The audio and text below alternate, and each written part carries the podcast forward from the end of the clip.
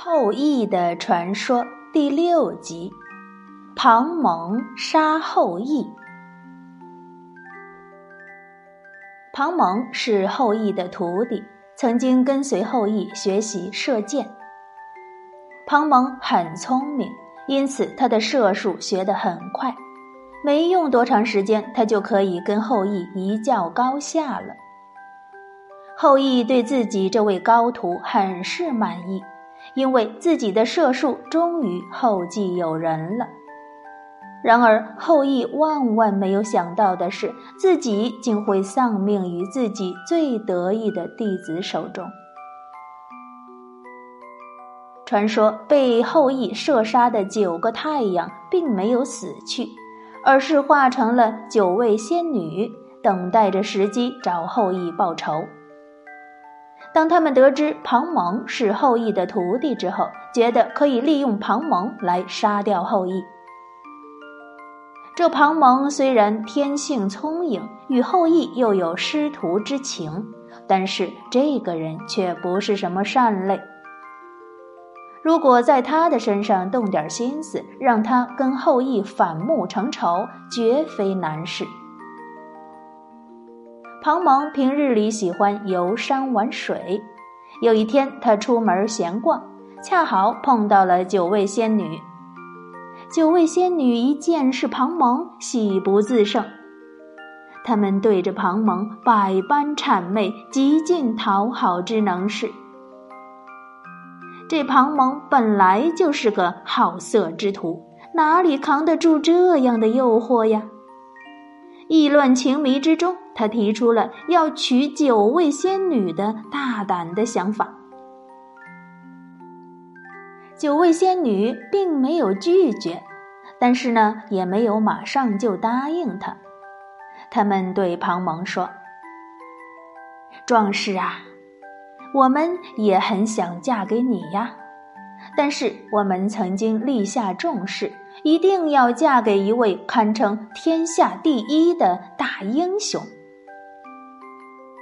庞蒙听了，不解地问：“我的射术在如此短暂的时间内，已经可以跟我的师傅后羿相媲美了，难道我还称不上天下第一的大英雄吗？”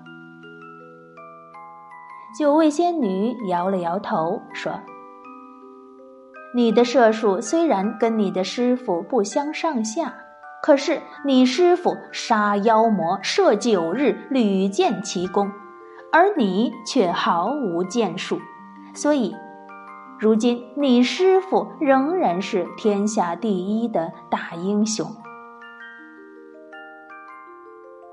听到九位仙女这么一说，庞蒙很是懊恼，好胜心驱使他做出了一个歹毒的决定。他面无表情的对九位仙女说：“你们等着吧。”我一定会成为天下第一的大英雄。到时候你们如果不肯嫁给我，我绝不轻饶你们。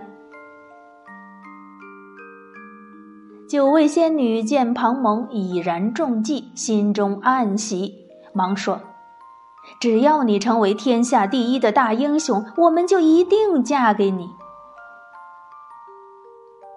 其实。这庞蒙早就对世人对自己的忽视有所不满了。他总是想，为什么自己与师傅的技艺相当，但是人们却只敬后羿而不敬他庞蒙呢？再想到今天九位仙女的话，庞蒙就越想越不服气，越想越觉得不公平。他必须改变这种局面，除掉天下第一。那么，他这个天下第二就可以自然而然的荣升为天下第一啦。当然，他也知道要杀死师傅后羿绝非易事，他们两个人旗鼓相当，真刀真枪的较量很难分出胜负，所以为了尽快的达到目的，他必须得采取一些非常手段。庞蒙暗中找人打磨了十支箭，并将箭头浸泡在毒液之中。他希望一箭就能让后羿毙命。在庞蒙悄悄地准备这些的时候，天上的雷神洞察了一切。他匆忙找到后羿，将自己打造的十支神箭交给后羿，说：“庞蒙这个人心肠歹毒，你必须对他有所防范。我这里有十支神箭，交给你，以备防身之用。”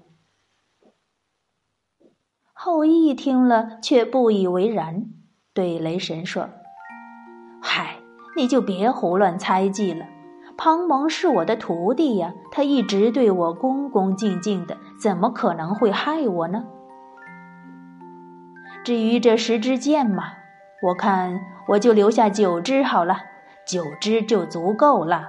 当年我射日也就用了九支箭嘛，现在防身有九支也足矣。雷神着急的还想再劝他。可是后羿已经转身去忙别的事儿了。有一天，后羿正在森林中行走，忽然他听到有弓弦响动的声音，他赶忙拿出弓箭，向着发出响动的方位射出了一箭。原来弓弦的响动声正是庞蒙发出来的，他想趁着后羿不备，偷偷的射死他。